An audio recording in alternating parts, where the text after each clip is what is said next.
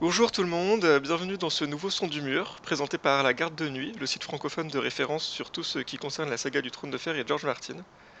Euh, après un an sans podcast, euh, nous revenons sans Geoffrey, pour ceux qui nous suivaient auparavant, et nous allons faire évoluer un peu notre formule au fil des prochains épisodes, donc on espère que ça vous plaira. Je suis John, et aujourd'hui je suis en compagnie de Chris. Coucou Nanfadora. Salut Et Babar Desbois. Coucou qui vont nous parler d'un nouveau livre consacré à la série HBO Game of Thrones Le feu ne tue pas un dragon de James Hibert, traduit par Isabelle Pernaud pour Pygmalion. Euh, nous avons déjà publié un article On teste pour vous de Chris sur le blog, donc si vous ne savez pas trop de quoi on parle, je vous suggère d'aller vite le lire pour poser les bases de ce qu'est ce livre. Et euh, nous allons nous ici entrer directement dans le vif du sujet, essayer de remettre en perspective le contenu du livre, dont le propos, je cite, reste avant tout de relater les efforts colossaux qui ont permis à cette série non moins extraordinaire de voir le jour. Fin de citation, à l'aide d'une série d'interviews euh, des acteurs, des réalisateurs, des showrunners, etc. Donc on va aborder euh, plusieurs thèmes aujourd'hui, euh, les lieux de tournage, les batailles, l'attirail anti-spoiler d'HBO, la place de la femme, plein d'autres choses. Mais d'abord, j'avais une question assez simple. globalement, qu'est-ce que vous avez pensé du livre? Fadora, par exemple Eh ben moi j'ai été étonnamment euh, surprise par le bouquin. Je m'attendais à un truc lourd et euh, indigeste. Et finalement, je l'ai lu d'un coup. Vraiment, j'ai trouvé ça super facile à lire et euh, dans l'ensemble très agréable parce que t'as pas de redite, t'as pas de. Enfin, t'as, as une structure très claire et, un, propos qui est très fluide et plutôt didactique. Euh, après, sur le contenu, ça m'a fait pas mal grincer des dents à certains moments. Mais, euh, mais en tout cas, j'ai, dans l'ensemble, la, lecture, je l'ai trouvée super agréable. Ok, Babar, t'es, es d'accord? Euh, alors assez d'accord sur le, fait que oui, c'est un livre qui est bien construit. pour le coup, hein, le plan, le plan qui est adopté, qui est un plan chronologique qui suit les, les différentes saisons, se double un peu de, certains aspects thématiques et je l'ai trouvé assez dynamique. Euh, j'ai trouvé la, première partie assez intéressante, tout ce qui euh, tout ce qui tourne autour des enjeux d'adaptation, de, la relation à Martine et de son investissement ou de son non investissement, d'HBO, les, problèmes de budget à, l'origine. Euh, après, bon, les, dernières saisons, qui est, enfin la dernière partie du livre qui parle des dernières saisons et qui laisse la place à, la justification en fait des différents problèmes scénaristiques, ça m'a plutôt fait un peu rire. Euh, je suis pas sûre que ce soit le, ce qui était attendu de la part de, du, journaliste, mais euh, un peu rire parce que je trouve que ça les, ça les enfonce plus qu'autre chose, euh, que ça ne les défend. Et alors un petit côté aussi euh, fatigué du, du, fait que tout le monde est génial, tout le monde est doué, qui est bon, qui est, qui est, le, propos du livre, hein, donc un peu difficile de leur reprocher ça. Mais c'est vrai qu'à la fin du, du, bouquin, ça m'a un peu, un petit peu saoulé. Euh, même si on sent l'investissement émotionnel hein, des différents acteurs, c'est euh, quelque chose que là, pour le coup, j'ai trouvé un petit peu répétitif. Chris, tu as quelque chose à ajouter euh, par rapport à ce que tu disais dans ton article euh, Non, j'ai pas grand chose à rajouter. Je tiens à préciser que cet article a été relu par les deux personnes qui sont avec moi hein, et, approuvé en partie. je ne suis pas le seul responsable de cet avis. mais je trouve que le. Bouquin se lit plutôt bien, ça je suis d'accord. Il fait grincer des dents par moment. on va pouvoir expliquer pourquoi. Babar est déjà un peu rentré dans le, sujet en parlant de tout ce qui est euh, justification de la part de, l'équipe. Euh, il est vraiment en deux phases. Pareil, la première partie, je l'ai trouvé assez, assez chouette sur le, comment on adapte une œuvre euh, à la télévision dans le cadre de HBO, qui est quand même assez particulier. Et j'ai trouvé la deuxième un peu, un peu moins intéressante, mais après, c'est pas. Enfin, c'est pas que c'est moins intéressant, c'est que pour qui a suivi tout l'attirail promotionnel qui a accompagné les saisons 6 à 8 j'ai trouvé qu'il y avait beaucoup moins de choses à aller pêcher en termes de nouveautés que, que ce qu'on a pu trouver dans les, chapitres qui concernent les premières saisons, où euh, on sent qu'il y avait peut-être un peu moins de suivi à cette époque-là sur le, de la part des journalistes, tout simplement, et où on va apprendre deux, trois petits trucs. Alors, c'est des choses qui, depuis, ont été dévoilées aussi par le biais de certains articles. On a un article sur le pilote, par exemple. Euh, mais euh, du coup, c'est voilà, il y avait des choses peut-être un peu plus un peu plus intéressantes à aller chercher de ce côté-là. Ok. Nympha, ouais. Euh, j'ai un autre truc à ajouter, c'est quand même qu'il faut pas oublier qu'on est un public qui est particulier. Nous, on est un public qui est très au fait de la production, de... il y a beaucoup d'anecdotes de, tournage qu'on connaissait déjà. Mais euh, du coup, il faut pas oublier que pour un public plus général, euh, le livre, il pourra aussi éclairer pas mal de choses. Parce que je pense que on oublie parfois que le lecteur lambda euh, n'est peut-être pas aussi au fait des choses. Donc, euh, donc euh, voilà, faut peut-être replacer. C'est un bouquin que quelqu'un qui a vu les huit saisons et qui veut, veut s'intéresser un petit peu à comment ça a été fait peut très largement prendre le livre entre les mains et tout comprendre. quoi. Donc il n'y a, pas, a pas de souci là-dessus. moi, je dirais juste, dans les points de détail, je me suis demandé à la fin du livre si c'était le bon média, un bouquin. Je trouve que quand on parle d'une série télévisée euh, avec beaucoup d'images et beaucoup de choses, c'est, sans doute, ça, aurait sans doute été peut-être plus intéressant de passer par le format euh, documentaire, euh, reportage, que, que celui d'un livre. Après, le livre est très bien fait, mais, mais avec une image, tu peux reposer une situation très facilement, ce que ne permet pas un livre où il va te falloir parfois plusieurs pages pour remettre une situation. Et donc, tu rentres un peu moins dans le vif du sujet. Quoi. Sachant qu'il y a dans le livre, euh, il y a quelques images de, de, la, de, la, de, la, de la série, mais euh, elles sont pas très très utiles. Hein, euh, ça reprend une partie des images promotionnelles que, qu'on connaît déjà et qui sont pas particulièrement explicatives. Il y a quelques photos de, du tournage qui, qui peut être intéressantes, mais voilà, qui apportent pas énormément de choses Effectivement, en fait, un livre déjà illustré euh, page par page et non parce qu'en fait là c'est euh, il y, euh, y, a quelques pages qui s'insèrent au milieu du bouquin donc des pages d'illustration couleur, couleur. il y en a, trois. voilà, trois, trois inserts trois, épisodes mais du coup c'est pas vraiment un livre illustré déjà quand on parle de quelque chose et si on a l'image en face sur la bonne page, c'est déjà mieux. Et ça, je pense que le livre en souffre beaucoup. Ok, ben merci. Euh, avant de rentrer dans les gros sujets, on, va peut-être parler un peu de, des anecdotes de production euh, qui peuvent être distillées un peu euh, dans le livre. Chris bah, sur la production, il y a quelque chose qui est intéressant, c'est qu'on n'avait jamais eu un retour aussi détaillé de la mise en chantier de Game of Thrones. On, a, toujours eu des trucs à picorer à droite à gauche, que ce soit sur le blog de Martin quand il a annoncé la cession des droits, ou euh, le script du pilote à un moment qui a été dévoilé, ou des choses comme ça. Et c'est vrai que dans toute cette partie de, mise en branle du, projet, c'est on va retrouver pas mal de petits trucs. On va notamment apprendre comment le pilote était quand même à jeter à 90%.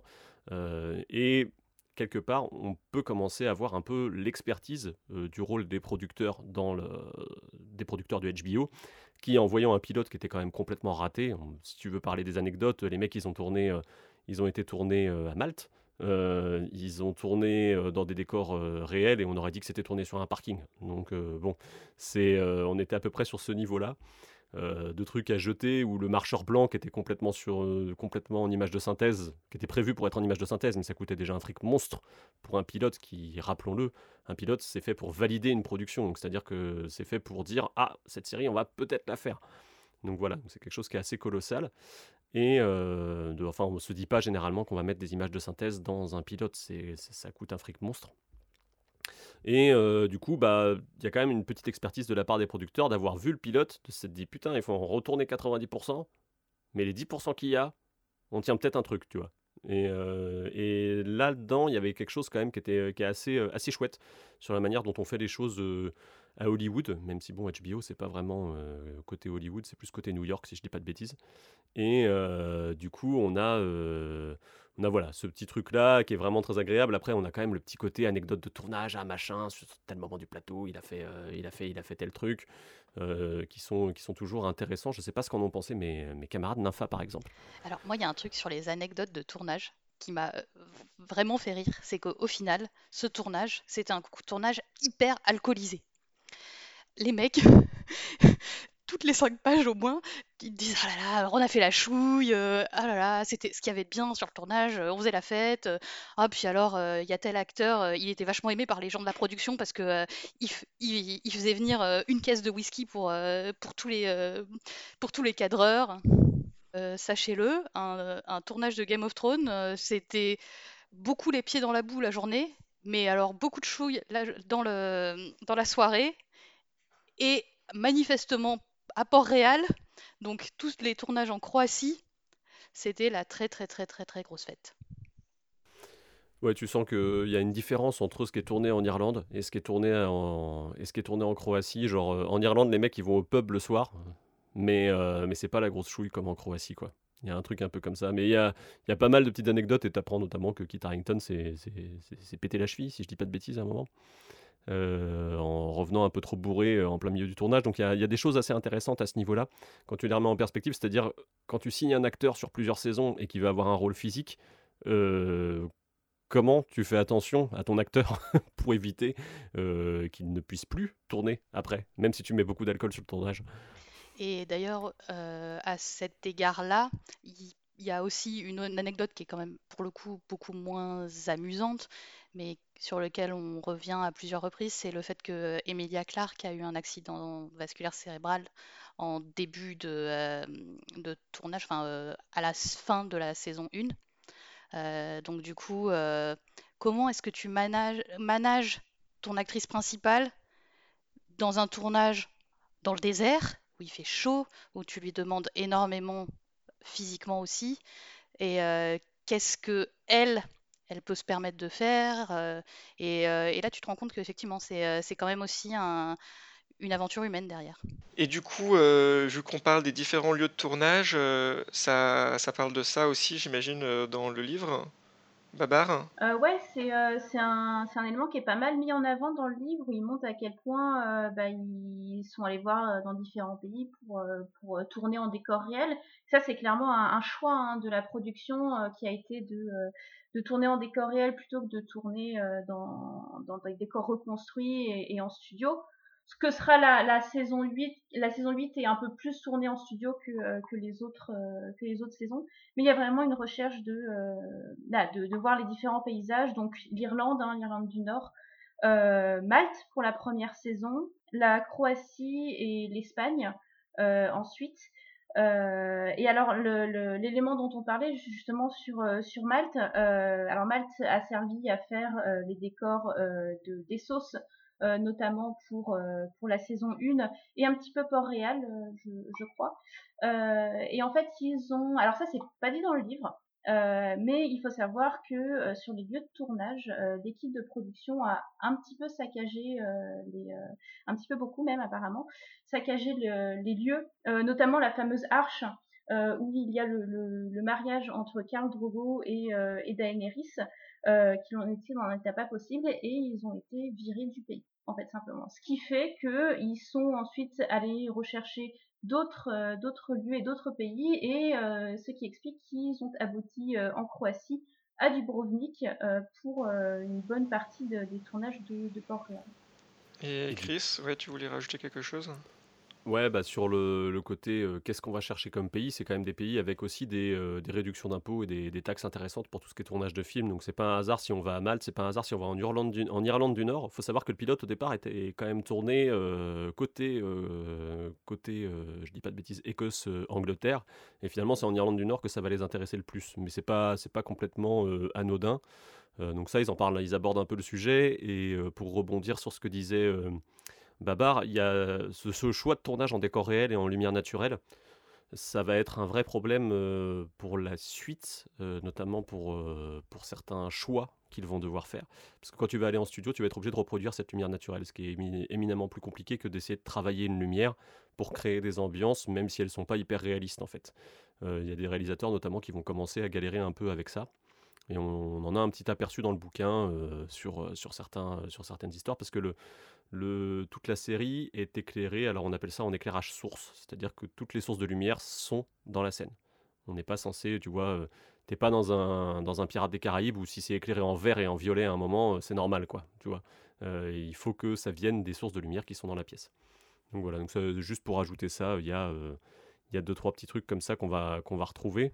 Euh, sur les lieux de tournage, il y a aussi le, le fait que comme c'est en décor naturel, ils se sont un peu heurtés à la météo et que ça a donné, ça a fini par donner sa patte à Game of Thrones un peu involontairement. Alors il y a un peu d'amateurisme là-dedans, beaucoup, euh, puisque les, les, gars sont quand même partis en tournage en se disant euh, oui c'est bon on va tourner en Irlande c'est pas cher et puis c'est bien et puis en fait bah non en fait arrivé sur place il pleut c'est intéressant de voir que c'est récurrent, c'est-à-dire que c'est quelque chose qui, auquel ils ont dû faire face dès le pilote, la saison 1, mais jusque jusqu'à la fin en fait. C'est quelque chose qui revient dans, dans le livre. C'est oh là là, là il pleuvait trop, oh là il pleuvait pas assez, donc il a fallu attendre, il a fallu recréer de la pluie, enfin mettre mettre des tuyaux pour faire la pluie artificielle. Euh, donc euh, voilà, c'est quelque chose euh, qui a vraiment été leur ennemi numéro un presque. Hein, Après, j'imagine qu'une fois qu'ils avaient fait ce choix, ils étaient un peu coincés de toute façon. Enfin, il faut faire avec quoi. Ils peuvent pas au milieu de la série se décider à, à tout reproduire en, en décor. Hein.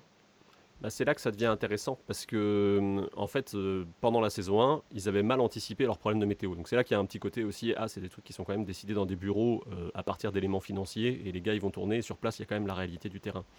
Et ils se sont retrouvés notamment à supprimer des pages et des pages et des pages de script qui étaient prévues parce que la météo était épouvantable.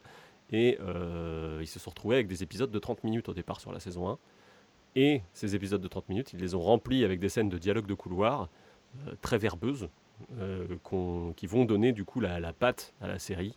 Euh, c'est les dialogues euh, Varys Littlefinger, quoi. Voilà. Ou Robert Cersei, qui pour le coup, elle était, était vraiment bien faite. Mais ça va aussi être du coup les scènes de sexposition, mais on aura l'occasion de reparler de ce sujet-là un peu plus loin. Et du coup, vu qu'on parle de, de réalisme, de, de, de décor, de prise réelle, etc., quid des batailles sur les batailles, euh, on se rend bien compte que de toute façon, les batailles, ne font qu'augmenter au fur et à mesure des saisons. Elles deviennent de plus en plus grosses jusqu'à ce qu'on leur consacre des épisodes entiers d'une heure et demie. Et euh, il y a euh, une, approche assez intéressante sur comment est-ce qu'on peut filmer une bataille quand on n'a pas trop de moyens dans, le, dans le livre. tu as ça, notamment autour de la bataille de la Nera. Parce que bon, elle est très impressionnante à l'écran. C'était quelque chose qu'on n'avait jamais vu euh, à la télévision à cette époque-là quand elle est sortie. Mais euh, c'est une bataille qui n'a pas le budget d'une bataille de cinéma. Et euh, alors pour ça, ils vont faire appel à un réalisateur qui s'appelle Neil Marshall, du coup, qui va réaliser cette bataille-là et celle du mur, qu'ils auraient souhaité reprendre par la suite pour les, pour les épisodes de d'Urlieu et même pour les batailles suivantes avant de tomber sur un autre réalisateur qui finalement va leur convenir un peu plus, qui s'appelle Miguel Sapochnik. Et euh, Neil Marshall, lui, va arriver, c'est quelqu'un qui a l'habitude de, de, bah, de faire comme s'il y avait de la thune, quand il n'y en a pas du tout. Il suffit de voir son film Centurion pour en être convaincu. Le gars, il a trois reconstituteurs, deux boules de feu, et il te fait croire qu'il y a une légion romaine qui est attaquée dans la, forêt. Donc euh, c'est pas un hasard, ils vont aller le chercher lui spécialement, en plus il est euh, britannique, donc il habite pas loin, euh, pour, pour, faire cette, bataille de la Nera. Et ils vont, te, ils vont faire des choix qui vont être intéressants. Bah, sur la Nera, c'est passer la bataille de nuit, même si ça perd un peu en réalisme, on va dire, parce que attaquer de nuit, c'est forcément plus compliqué qu'attaquer de jour, techniquement, pour une armée. Et deux, trois petites choses comme ça, mais je vais passer la parole à Babar pour qu'elle en parle un petit peu aussi. Et euh, ouais, en fait, ce qui est intéressant aussi dans les, dans les choix euh, faits par, euh, par ce réalisateur, ça a été euh, notamment de, de filmer à hauteur, à hauteur d'épaule. Donc de prendre non pas des grandes vues aériennes comme, comme on a souvent, comme par exemple on a dans, dans, Le Seigneur des Anneaux, mais vraiment de mettre la caméra au niveau de, l'humain et d'essayer de, montrer comment est-ce que le soldat lui-même, alors le soldat ou le roi ou l'acteur principal, mais comment l'humain en fait vit la bataille au niveau de euh, enfin des, des, attaques au niveau euh, de, du vécu en fait du vécu émotionnel. C'est vraiment là-dessus que que l'accent se, porte et c'est quelque chose qui euh, est repris par la suite c'est-à-dire que à l'origine ça part de, cette nécessité aussi de, de, faire avec le budget qu'ils ont mais ça devient un, véritable choix de, réalisation euh, par, euh, bah, bah, par exemple par Miguel euh, Sapochnik, qui, qui justement met en avant ce choix-là de filmer à hauteur à hauteur d'homme. Et, et, son choix, lui, a été, et c'est notamment visible dans la bataille des, des, bâtards, de montrer en fait à quel point c'est c'est fatigant, c'est épuisant, et on a tout un travail sur l'oppression en fait qui est ressentie par l'acteur et donc par le spectateur. Euh, tout est fait pour que, euh, pour que le, l'acteur, mais aussi le spectateur, arrête de respirer, en fait, d'un coup, et, euh, et pour l'investir beaucoup plus émotionnellement sur, sur le terrain. C'est notamment le, passage où John, en fait, disparaît sous cette marée humaine. il est totalement oppressé avant d'être, d'être sorti au, dernier moment. donc voilà, c'est trouvé que c'était un choix, un choix assez intéressant du fait de, son histoire et, de l'implication que cela peut donner avec le spectateur. Puis il y a une approche du coup très, euh, mais ils le disent dans le livre, très mm. Première et Seconde Guerre mondiale, du coup qui, qui... Enfin, il y a toute l'imagerie de ces batailles de cinéma de Première et de Seconde Guerre mondiale qui viennent alimenter ce côté-là du on va s'intéresser à, euh, dire au troufion de base et on va le suivre euh, dans ses déboires en plein milieu de la bataille donc on, on va retrouver ça en l'occurrence. Euh, vous parliez là avec la bataille de la Nera en particulier de la nécessité d'équilibrer un peu entre le budget et le réalisme, donc en faisant une attaque de nuit qui s'essaye de justifier un peu là en, disant euh, oui on les prend par surprise etc. Mais par exemple euh, moi ça me fait penser à si on, si on parle de réalisme de bataille et etc. à par exemple le, dans, dans, les dernières saisons l'attaque de Port-Réal avec toute l'armée en dehors des, des murailles etc. Est-ce que est-ce qu'il reparle de ça euh, pour le justifier un peu, euh, Babar?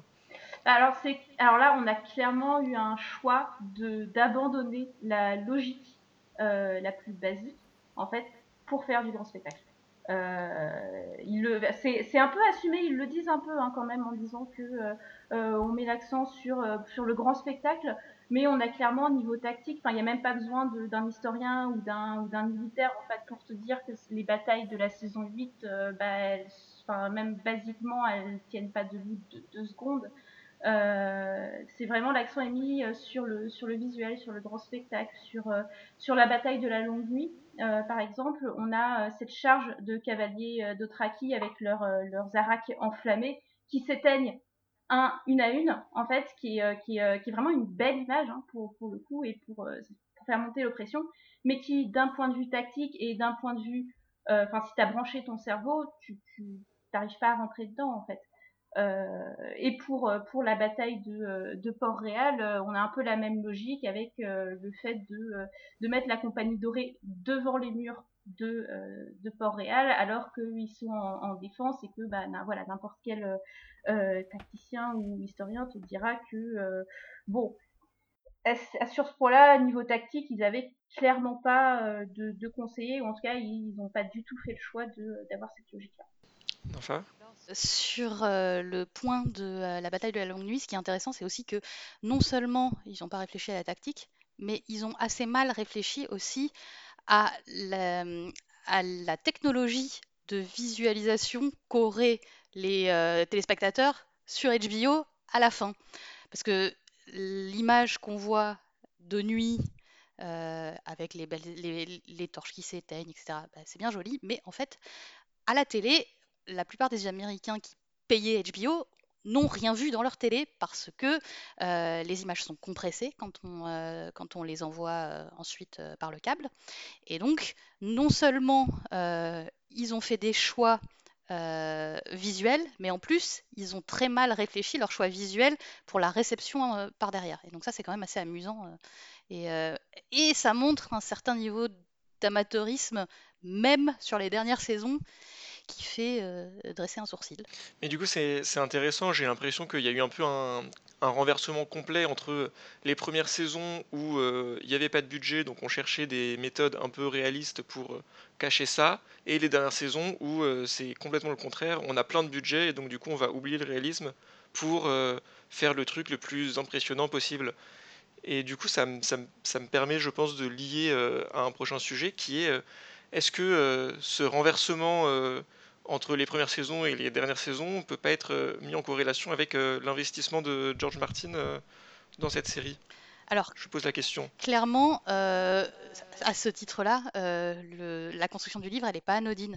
il convoque Martin sur les premiers chapitres, mais jamais à la fin on a, on a sur le début du livre euh, des propos de Martine où euh, il loue en général le travail de production de la, de la, de la série, où, euh, visuellement il dit que quand même c'était sacrément bien.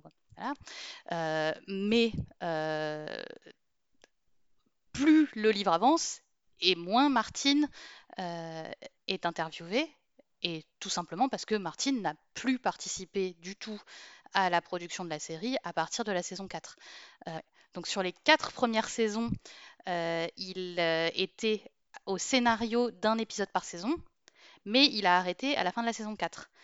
Et on sent que son investissement déjà avait baissé au fil du temps, puisque au tout début, il a beaucoup participé au choix de casting notamment, mais petit à petit, ben, il a perdu son bébé. Et euh, il le dit d'ailleurs dans le livre. Hein. c'est voilà, il y a, un moment où j'ai réalisé que la série c'était plus mon bébé, c'était le bébé de Benioff et Weiss et euh, on, ne m'interrogeait plus sur des choix scénaristiques, c'était eux qu'on interrogeait. Et ça lui a fait un peu bizarre. Du coup, il a quand même. Euh, c'est intéressant déjà, je trouve, de se dire qu'il a, qu'il a pu donner son avis sur le casting. Est-ce qu'on sait si ça a eu vraiment un impact? Est-ce qu'il y a des acteurs sur lesquels il a dit non? Il y a des acteurs sur lesquels il a dit oui, très fermement. Euh, on ne saura jamais les acteurs sur lesquels il a dit non. parce que le, le, bouquin est très dans le, on va dire dans le positivisme. Donc, du coup, il ne va, pas, il va pas nous dire ce qui n'a pas marché à part un autre point, mais on, y reviendra plus tard, le, euh, sur un point précis. Euh, mais euh, par contre, il a, donné des, il a donné des directives en disant, ce, alors je sais plus sur quel acteur, mais en disant prenez cet acteur. Sur Tyrion, Peter Dinklage et, sur Sander Clegane. Voilà, c'est ça. Il a dû voir la vidéo de, de, Clegane et du coup, il a, dit non, mais ce mec, il faut que ce soit lui, quoi. Voilà. Mais c'est, il était beaucoup plus investi à ce moment-là.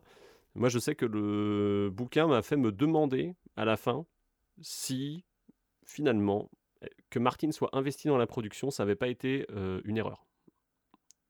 Alors, je vais m'expliquer, maintenant que j'ai envoyé ce gros pavé dans la mare, c'est que du fait que Martin était impliqué dans la production au départ, ils n'ont pas fait des coupes qui auraient pu être faites dès le début et aurait, euh, qui aurait... Alors, la série aurait peut-être pas été aussi bonne au départ, c'est possible, mais en tout cas, elle aurait plus ressemblé à ce que les mecs voulaient et ce il y aura peut-être eu une certaine forme de cohérence avec ce que les mecs ont fait à la fin en tout cas.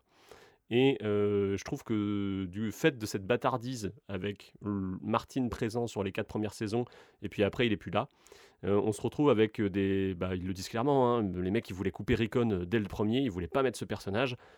Peut-être ils auraient mieux fait. Et je pense qu'il y a plein de petites coupes comme ça qui auraient pu servir, on va dire, la série dans le sens où les, les, gars qui l'adaptaient auraient été plus possesseurs de leur matière que si, qu'avec Martin sur le dos pour le coup. Mais bon, après ça. Oui, là, ils se sont retrouvés un peu coincés avec, euh, avec des décisions qu'ils ont été obligés d'assumer jusqu'à la fin et de façon plus ou moins, plus ou moins réussie, quoi. D'ailleurs, enfin pour compléter ce que, ce que disait Chris, il y a un cas où là les producteurs ont fait le choix de, couper le personnage, contrairement à la vie de Martine, et ça on sent qu'il n'a pas du tout aimé, c'est le choix de euh, couper Lady Cœur de Pierre. Euh, qui est la réincarnation de, euh, Kathleen Stark. visiblement, il savait où Martine allait, la mener. Martine considère que c'est un personnage très intéressant et très important, mais ça n'a pas été l'avis des, deux producteurs qui, là, pour le coup, ont fait le choix de, de la couper et pour le coup c'est peut-être pas plus mal, au moins ça laissera un petit peu plus de, de, surprise pour la suite des bouquins aussi. Bah, clairement, il y a un point intéressant, c'est que au début des tournages, de toute façon, les scénaristes ne savaient pas où Martine allait.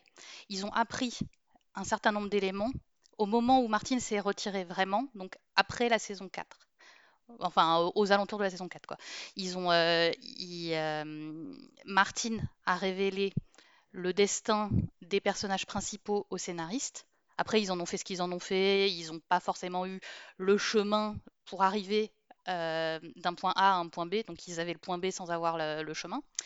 Mais euh, du coup, dans les toutes premières saisons, de toute façon, il est très très clair dans le bouquin que euh, Benioff et Weiss, ils ne savent pas où Martine va, et Martine est intimement persuadée que les livres sortiront avant que la série ne le dépasse.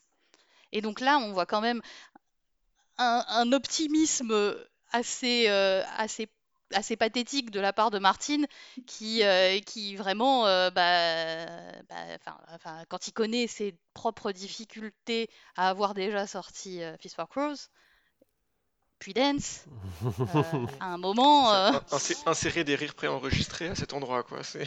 Et on peut noter que cette saison 4, c'est vraiment un tournant, puisque c'est aussi le moment où euh, les scénaristes vont faire apparaître un personnage qui va être essentiel pour la suite de leur histoire, mais qui dans les faits n'existe pas dans le bouquin, qui est le roi de la nuit. Donc on va vraiment, tu vois, et je pense que c'est ce genre de choix typiquement, le roi de la nuit, s'ils avaient su dans quel sens ils allaient, je pense que c'est l'autre, c'est l'autre qu'on aurait vu dans le, dans le premier épisode. Si ça avait été une décision, si on avait eu un vrai travail d'adaptation euh, d'une saga terminée avec des, scénaristes qui font les coupes aux endroits où ils les jugent nécessaires et qui sont pas en train de monter cette espèce de monstre de Frankenstein à moitié en train d'adapter le livre en étant fidèle et de l'autre côté en essayant de produire quelque chose au niveau de la télévision qui tienne la route. Il y a, y, a, y, a, y a, un truc un peu bizarre, mais il y a un aveu d'échec hein, de leur part, à un moment un peu, euh, dans le bouquin, quand ils disent non mais Game of Thrones c'est 6 saisons et 13 épisodes. Et on a été voir HBO en disant Game of Thrones ça sera 6 saisons et 13 épisodes. Et quand tu regardes les 6 saisons, elles ne font qu'adapter les bouquins de Martin. Les 13 épisodes c'est vraiment euh, eux qui sont en train de... Ils sont pas en train de compter l'histoire, ils sont en train de la raconter. C'est pour ça qu'elle va aussi vite, je pense, dans les dernières saisons. Euh, c'est parce qu'ils sont en train de, de, de, de, montrer les fils, parce qu'ils ont que ça. Ils ont plus le, ils ont plus, le, ils plus le, la chair euh, à, adapter de, de Martine. Et du coup, on, on, se retrouve avec cette espèce de squelette un peu bizarre, quoi. Voilà, donc c'est euh, pour, le, pour, le, pour leur aveu, ils le disent quand même à un moment euh, qu'ils veulent pas faire plus et qu'ils ne se sentent pas en capacité de faire plus. Et à ce titre, je pense que ce qui est très intéressant, c'est qu'ils aient choisi comme préquel d'adapter House of the Dragons. Pour le coup, là, le chemin, il est linéaire. On a le début, on a le milieu, on a la fin. Ils vont pouvoir faire les choix de production qui s'imposent, mais en sachant où ils vont. Et je pense que à ce titre-là, euh, alors la série, elle aura peut-être plein, plein, plein de défauts par ailleurs, mais au moins sur les choix qui vont être faits, ce sera au moins des choix guidés aussi par la fin. ils, seront réfléchis euh, sur le long terme. Ils seront pas. Euh, en... Tu peux, en fait, quand tu crées une série télévisée, tu peux pas être un jardinier comme Martini fait. C'est pas possible faut être un architecte. Et ils le disent clairement, ça, dans le bouquin. Et on peut reconnaître cette honnêteté-là des, des, showrunners. Euh, ils sont pas toujours très doués, surtout quand ils font des blagues. Mais euh, dans les faits, ils ont, euh, ils ont quand même ce, truc-là de dire euh, non, mais on peut pas, on peut pas se permettre de faire popper un personnage et qu'il ne serve pas par la suite. On peut pas se permettre d'engager un acteur, de le signer pour quatre saisons et de pas le faire apparaître pendant une saison. Tu vois, c'est des choses comme ça c'est là qu'il y a, y, a, les limites du travail d'adaptation d'une saga non terminée. Ce dont ils ont eu à faire, hein, d'ailleurs, ils ont eu un. C'est la saison 5 hein, où Bran, par exemple, apparaît, apparaît pas du tout. Alors que vu l'importance de Bran à, la fin euh, et le fait qu'il finisse en fait sur le trône de fer à la fin, pose problème en fait parce que euh, parce on, comprend moins pourquoi il est là alors qu'il bah, il n'a pas eu de, de, construction sur le sur le long terme. Il a été totalement mis de côté pendant une saison entière. Le limier aussi disparaît pendant une saison et demie, mais la logique d'une série télévisée, c'est que même s'ils n'apparaissent pas, ils sont payés. Puisqu'ils sont payés euh, pour les saisons sur lesquelles ils sont engagés, c'est-à-dire sur les, sur les 8 du coup. Donc on, a ce petit truc-là qui va d'ailleurs à la fin donner un petit euh, sur le côté production qui est assez intéressant, c'est-à-dire pourquoi est-ce que les mecs ont fait moins d'épisodes sur les saisons 7 et 8 C'est pas nécessairement pour. Euh, c'est pas nécessairement parce qu'ils n'avaient pas l'inspiration. En soi, les, saisons, tu pourrais les découper en 10 épisodes comme d'habitude. La seule différence, c'est que les acteurs, ils sont payés à l'épisode. Et qu'ils ont 5 acteurs qui leur coûtent 1 million chacun par épisode. Par conséquent, si on fait des épisodes plus longs, ils touchent la même chose. Mais on a un peu plus de budget pour l'épisode pour faire autre chose avec. Mm. Et euh, vu qu'on parle euh, d'introduire des personnages qui servent à rien, etc., est-ce qu'on parlerait pas de Dorn alors ça, pour le coup, on peut reconnaître au moins une chose au livre aussi, c'est que sur ce point-là, très précis, ils, reconnaissent que ça n'a pas marché. Autant sur la saison 7, et 8, ils sont incapables de dire que euh, ils, excusent l'intégralité de leur choix en disant c'était génial. Autant sur Dorn, même eux, ils n'arrivent pas à se justifier. Et voilà, donc ils nous disent euh, bon ben ouais, on a, on a cherché à introduire les aspics, on a essayé de ramener Dorn, euh, de ramener Jane, Jamie à Dorn. Ça n'a pas très très bien marché. Coup d'épée dans l'eau, euh, Dorn. Euh, vraiment. Alors après, il y a deux trois petits trucs qui justifient, enfin pas qui justifient, mais en tout cas, il y a des choses qu'on voit vraiment le décalage entre le scénario et le et le, et le tournage. On a tendance à dire que généralement, quand tu, quand tu fais un film ou une série, tu as, trois phases d'écriture scénario, tournage, donc ce que tu as la possibilité de faire par rapport à ton scénario, et montage, où tu vas réagencer encore ton histoire. Et euh, Dorn a vraiment souffert de ça parce que le, déjà en montage, c'était des acteurs qu'on voyait moins, donc moins de temps à l'écran. Euh, et euh, en plus, sur le tournage, bah, ils n'ont pas pu tourner certaines scènes comme ils voulaient, parce qu'ils ont tourné notamment dans le, le palais espagnol dont, dont le nom m'échappe absolument. C'est l'Alcazar Euh, ils ont tourné là-bas, mais ils n'avaient pas la possibilité de tourner leur scène de nuit, donc il a fallu la tourner de jour. Donc du coup, l'impact de la scène était complètement amoindri. Donc il y a plein de petites choses comme ça qui sont. Mais ils ont été un peu d'échec en échec. Hein, tu le, tu le sens. Il y a notamment sur la, personnalité des aspics, parce qu'il y a genre le réalisateur qui dit. euh, qui dit euh, ah non mais elles ont pas de personnalité c'est pas grave et les, actrices qui sont là ah, elles ont chacune leur personnalité euh, et à une demi page d'intervalle t'as les deux les deux sons de cloche différents Bah, c'est ça, c'est que sur la sur, sur une page en fait, il y a les actrices qui disent qu'elles se sont amusées à inventer tout leur background, tout leur toute leur histoire. Et, euh, et au final, euh, la page juste derrière, en fait, c'est recto verso où le réalisateur euh, dit que oui, ce qui était un des gros problèmes, c'est qu'elles sont interchangeables et qu'on n'arrive pas bien à les distinguer les unes des autres, en fait. Euh, le fait qu'elles soient peut-être introduites toutes euh, en même temps dans une scène euh, un poil caricaturelle quand même, et qui met en avant euh, la thématique de la vengeance en fait, qui est euh, la thématique de qui est associée à Dorn, euh, mais qui l'est de façon euh, pas du tout subtile, contrairement au livre où c'est un peu plus complexe, où c'est une même thématique, hein, mais c'est une thématique un peu plus complexe.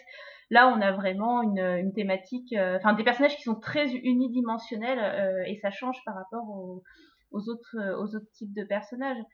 Ils, alors ils essayent de justifier un petit peu aussi leur euh, leur échec en, en disant que euh, que si ça n'a pas été apprécié non plus, c'est aussi parce que les spectateurs euh, n'aiment, enfin, voulaient pas avoir de nouveaux personnages euh, à, à, ce stade-là de, de de la saison. Qui, je trouve, est un argument un petit peu fait parce que si tu arrives à bien intégrer un personnage, bah, typiquement Oberyn, hein, qui arrive assez tardivement par rapport aux autres, euh, ça peut puis, marcher. et puis qu'elle a euh, qu'une saison. Ouais. qu'elle a eu qu'elle a qui huit est là, épisodes qui hein, là mais- qu'une saison et qui a un charisme tellement euh, incroyable et un personnage qui est, qui est bien écrit, euh, qui fait qu'il est marquant de façon assez, enfin, de façon assez incroyable. Mais de manière générale, de toute façon, euh, à partir de Dorn, c'est le moment où ils n'ont plus réussi à introduire le moindre nouveau personnage de manière crédible. Que ce soit les Aspics, que ce soit Euron par la suite, euh, ils ont arrivent pas. Et c'est assez amusant parce que du coup, les mecs disent oui, mais c'est parce que les autres ils se sont attachés aux personnages qu'on leur a décrits avant et donc on veut pas et donc du coup ils voulaient pas aller sur les nouveaux personnages euh, donc c'est un problème aussi des spectateurs mais non c'est faux mais c'est faux parce que on l'oublie presque mais dans la première saison il n'y a pas Davos il n'y a pas Stannis il n'y a pas Mélisandre il n'y a pas les y a pas euh, les Tyrell et eux ont été introduits de manière complètement fluide et les, spectateurs sont complètement investis dans ces personnages. Davos, c'est un personnage essentiel de la série. Bon, euh, à la fin, ça commence à devenir les petites blagues un peu toutes pourries, mais n'empêche que, n'empêche que, n'empêche que, t'oublies presque qu'il n'était pas dans la première saison, et donc euh, ça paraît naturel de les avoir introduits Il y a euh, il quoi. et, et Vergris aussi, hein, qui arrivent assez tardivement euh, et qui font euh, partie des personnages les plus emblématiques et, euh, et ceux auxquels les, les spectateurs ont été les plus attachés. Bah, sans être dans les plus emblématiques et dans et des personnages qui reviennent un peu, un peu plus tard, il y a tout, la- tout ce qui est autour de la fraternité sans bannière avec Beric Dondarrion et Taurus de Myre. On les voit en saison 3, ils disparaissent, les mecs ils reviennent en saison 7, ça va, le public il est pas con-con, il, il sait qui c'est, il les reprend, enfin non, ils reviennent fin de saison 6 euh, plutôt. Et euh, du coup, ça, je sais pas, ça fonctionne, tu vois, il n'y a, pas- a pas besoin. Mais ils ont quand même aussi un petit problème avec les personnages. Alors, je trouve qu'ils ont du mal avec cette histoire d'introduction de personnages sur la fin, mais c'est aussi la saison 5 où ils ont du mal avec l'idée de terminer un arc scénaristique de personnage qui ne soit pas la mort du personnage. Euh, les personnages ne peuvent pas se barrer et aller vivre ailleurs dans l'univers. Ils doivent mourir. enfin, moi, je sais pas, et c'est devenu une caricature à ce niveau-là, je trouve. Euh, dans la saison 5, tous les personnages qui meurent, c'est des espèces de cliffhangers de fin d'épisode, et on te montre ça, que ce soit Stannis, que ce soit euh, Baristan, que ce soit euh, tous ces personnages qui meurent en saison 5 sont, euh, sont absolument. euh, Enfin, je sais pas, ils, ils ont plus rien à raconter, donc ils crèvent, quoi. C'est- Et c'est visible, en fait. euh, c'est un- peu dommage. On a failli avoir Gendry qui partait en barque, hein, mais finalement il est revenu. Mais... Il y a une anecdote à ce titre-là qui est assez marrante, c'est quand même qu'il y a un acteur, alors on ne sait pas lequel, mais qui aurait écrit une lettre très très très salée aux scénaristes pour leur expliquer à quel point c'était une mauvaise idée de tuer son personnage. Et il était super vénère qu'on l'ait tué. A priori, les autres acteurs, ça va, ils ont bien vécu leur mort. Mais alors celui-là, on ne sait pas qui c'est, mais chut, il est pas content. C'est suggéré euh, que, que c'est Stéphane Dylan euh, à ce niveau-là. euh, après. Stephen Dylan qui incarne Stanis Baratheon, du coup. Mais le pauvre Stephen Dylan, il n'a pas trop justement la voix au chapitre hein, dans ce bouquin. ça fait partie justement des éléments un petit peu sur lesquels il faut un peu prendre de recul par rapport à ce c'est que tout le monde n'a pas sa voix au chapitre. c'est aussi un choix de l'acteur de ne pas répondre aux interviews, c'est aussi comme ça qu'il fonctionne. Mais euh, du coup, euh, voilà, on n'a on pas tous les, euh, tous les points de vue. Bah, on a un espèce d'effet en termes de ressenti qui donne un peu l'impression, mais c'est valable pour Stanis, mais je trouve que ça se ressent même dans la série quand tu regardes les épisodes. L'effet Stanis, les réalisateurs, les showrunners n'aiment pas cet arc.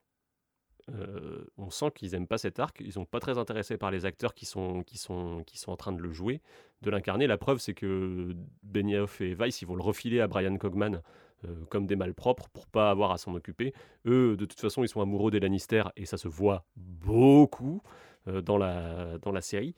Et euh, on va avoir du coup ce, ce, petit décalage. Et dans les anecdotes de prod, ça se sent un peu aussi, tu vois, genre à bas Stephen Dylan, où c'est celui qui vient pas boire un coup, un peu quoi. C'est celui qui n'était pas invité au, au, parti avec les gens cool, tu vois. Il y a un truc un peu comme ça qui se dégage.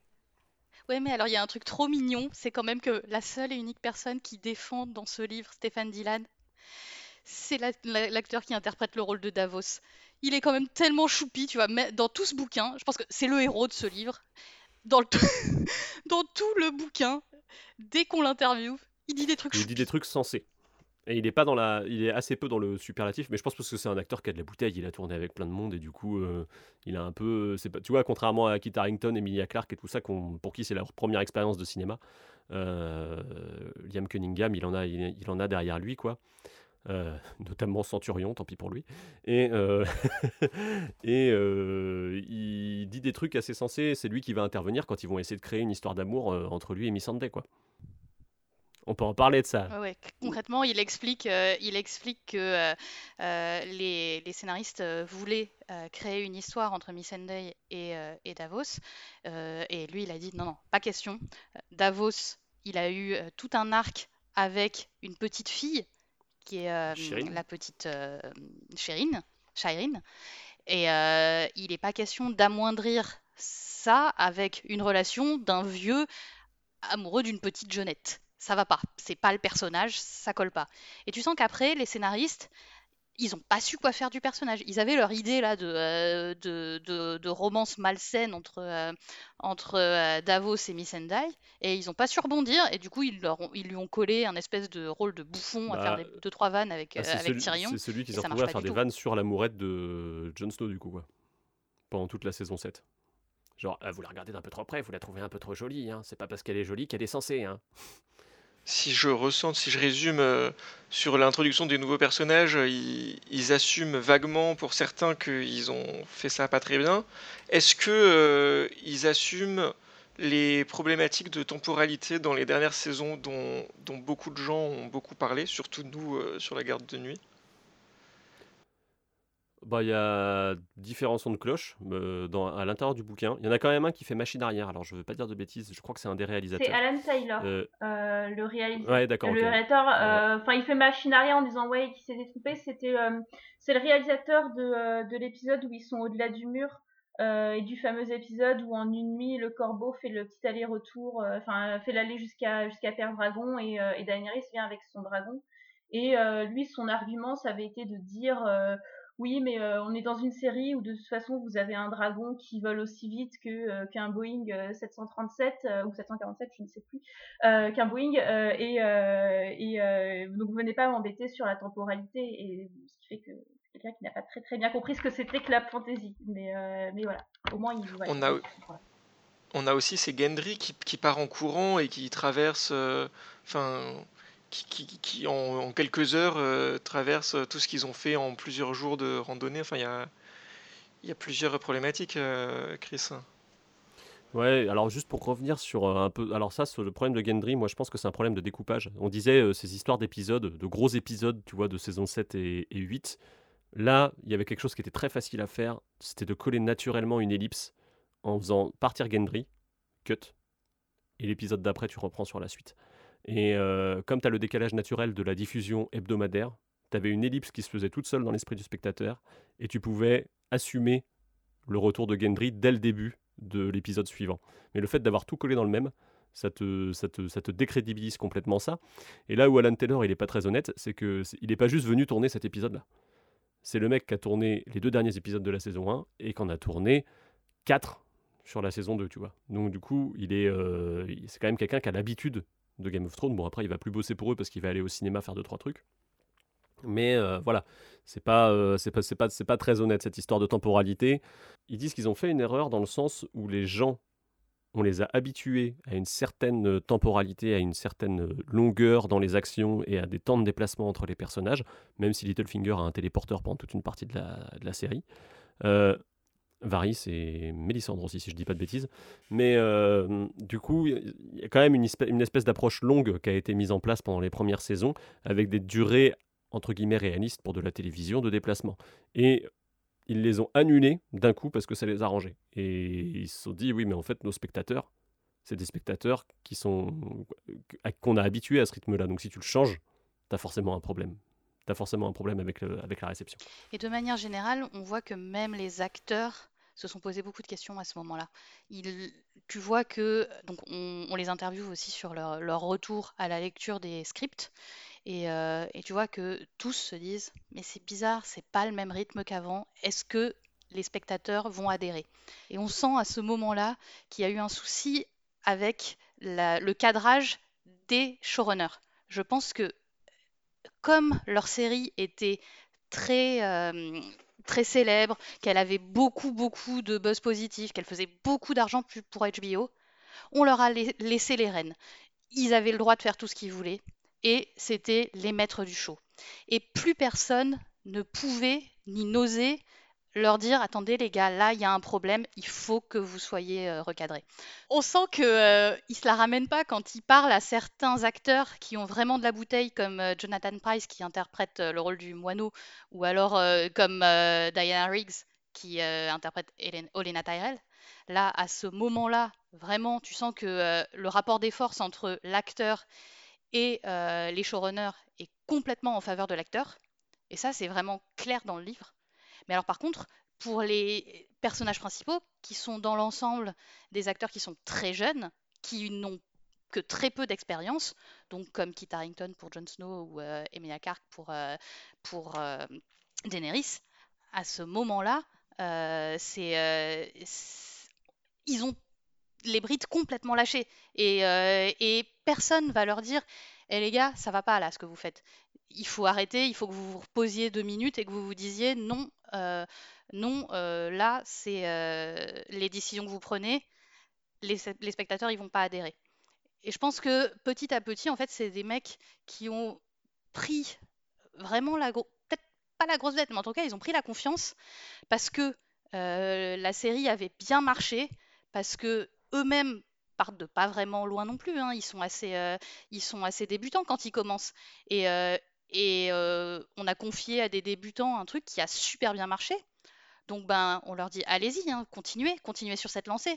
Mais, mais les mecs, du coup, euh, bah, ils sont allés droit dans le mur parce que personne leur a dit eh, faut s'arrêter là, ça va pas. Et, euh, après, je pense que plus généralement, ces histoires de, cohérence en fait, qui sont un petit peu mis de côté, où les, les, les, réalisateurs et les showrunners se disent bon, c'est pas très grave par rapport au reste.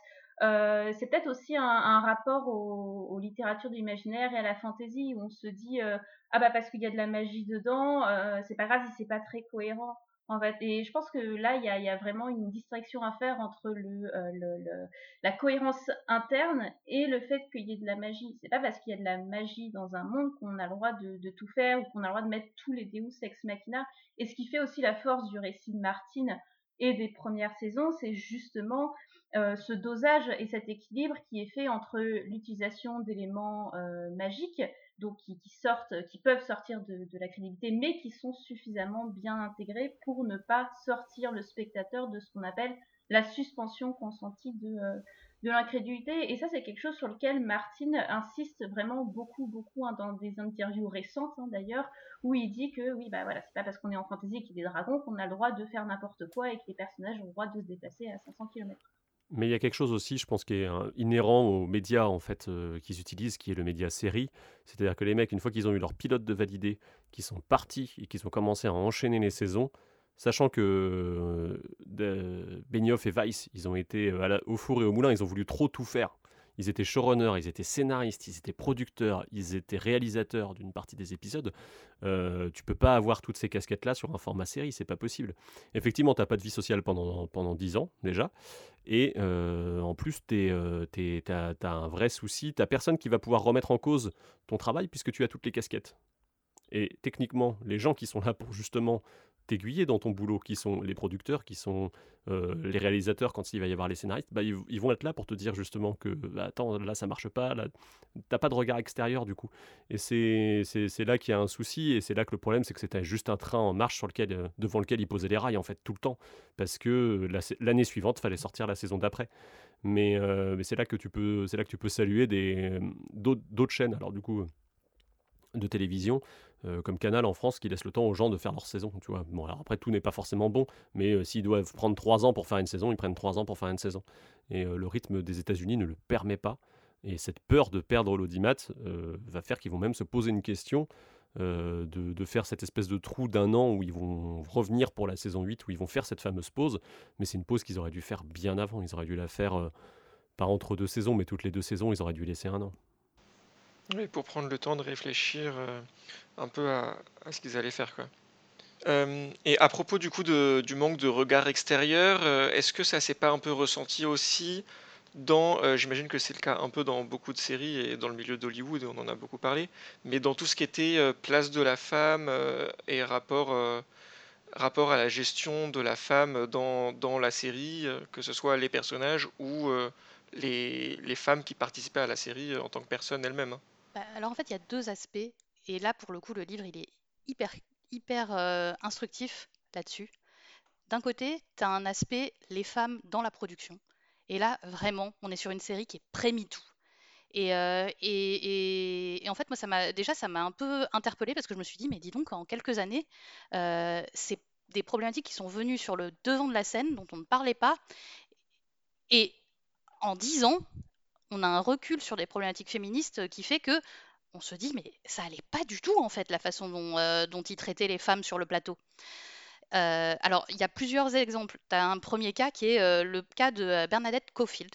Bernadette Cofield, c'est une, productrice exécutrice sur, sur la série. Elle est promue à partir de la saison 2 et on l'interviewe régulièrement dans le livre. Et elle a quand même une position sur, le, sur la production qui est donc euh, pas négligeable. Hein. Euh, c'est, un peu, c'est quasiment le numéro 3 de la production. C'est, elle, est, euh, elle, est, elle, elle s'occupe de tous les aspects financiers, notamment. Voilà. c'est, un, chargé de production géant en fait. Donc elle est, elle, est, occupée de gérer le tournage. C'est un peu le rôle du producteur exécutif normalement. Et globalement, dans le bouquin, on se rend compte qu'on la traite comme une secrétaire c'est hallucinant en fait. Moi, j'ai vraiment eu l'impression que euh, euh, euh, le respect qu'on lui devait n'était clairement pas celui qu'on lui a qu'on lui a porté. Typiquement, c'est elle qui a fait venir le réalisateur Neil Marshall dont on parlait pour la bataille de la Nera, donc le fameux réalisateur qui sait faire de la bataille à petit budget. C'est elle qui a pensé à lui.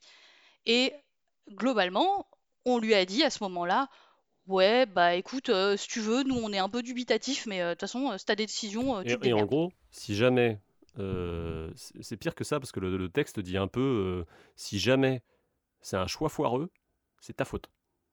Il y a ce truc-là quand même qui, alors c'est peut-être pas dit aussi brutalement que ce que je viens de dire, mais quand tu lis le paragraphe, tu fais, ok, donc en fait, elle, elle prend une décision à un moment qui va s'avérer être un bon choix en plus, et on lui a dit, on lui a quand même mis en face, si jamais ça marche pas, c'est toi quoi. Et là, d'un coup, ils font plus corps, quoi. C'est euh, un peu. Ouais, cette position de, la femme ouais, dans, les productrices, mais même dans les réalisatrices. Hein. Il, y a, une réalisatrice, deux réalisatrices en tout. La, les scénaristes, c'est quasiment inexistant.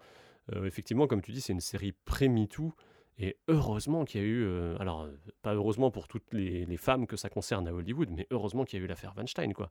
Tu dis ça, c'est un, peu, un peu un constat un peu désolant, mais ce qui rend mal à l'aise dans le bouquin, c'est que c'est tourné de manière à rendre les choses cool. Et ça, il y a un vrai décalage dans le ton et ce qu'on te raconte. Et, et à ce titre-là, il y a un, une anecdote qui est racontée qui, qui, est assez choquante. Euh, qui est au moment où en saison 1 il y a pas mal de, de scènes de nu en fait avec avec Emilia Clarke hein, pour, pour le personnage de Daenerys et euh, il y a un passage où elle raconte que euh, elle, se battait en fait pour garder un, voile euh, sur elle quand elle filmait les, scènes de nu en fait, et que et que les, les tournages étaient éprouvants au point que elle pensait aller dans les toilettes pour pour pleurer en fait. Donc c'est c'est enfin on arrive à mettre des actrices dans dans des états bah, plus que délicats et, et juste après dans, dans le livre mis en, en miroir de, de cette de cet élément là on a une blague sur euh, la, chaussette euh, sur la bite de, Jason Momoa, donc euh, qui joue qui joue Karl Drogo, où en fait là pour le coup la, nudité masculine est pris et enfin de façon beaucoup plus rigolote et, et, le fait de mettre les deux en, miroir, ça minimise un petit peu le, la, la, violence avec laquelle Emilia Clarke et les femmes de manière générale ont, pu vivre hein, la, façon dont la nudité euh, est filmé euh, à Hollywood où les actrices en fait sont euh, finalement on voit assez peu protégées hein, par rapport à ce genre de, de, de, scène en tout cas à, ce moment-là. Mais de manière générale, il convoque un certain nombre de, de, femmes qui ont eu à être nues dans le tournage. On a Caris Van Houten aussi, qui, qui dit que avec le recul, elle se demande un peu pourquoi on l'avait, pourquoi on l'a mis à poil sur autant de scènes. donc Mélisandre. Euh, on a aussi euh, l'actrice qui, joue, euh, qui jouait Rose, donc la prostituée qui, qui se fait violenter par, par Geoffrey et qui apparaît dans un certain nombre de scènes qui sont clairement de la sexposition. Enfin, c'est des scènes où, pour expliquer des choses, dans le bordel de Littlefinger, souvent, on met derrière des corps de femmes nues qui, en plus, font souvent des positions euh, très très gênantes. Euh, et, sur ce genre de tournage, les actrices, euh, elles nous disent clairement qu'elles n'étaient pas protégées, que quand elles demandaient à, à, être seules sur le plateau pour pas que les, gens les regardent, leurs leur souhaits n'étaient pas respectés.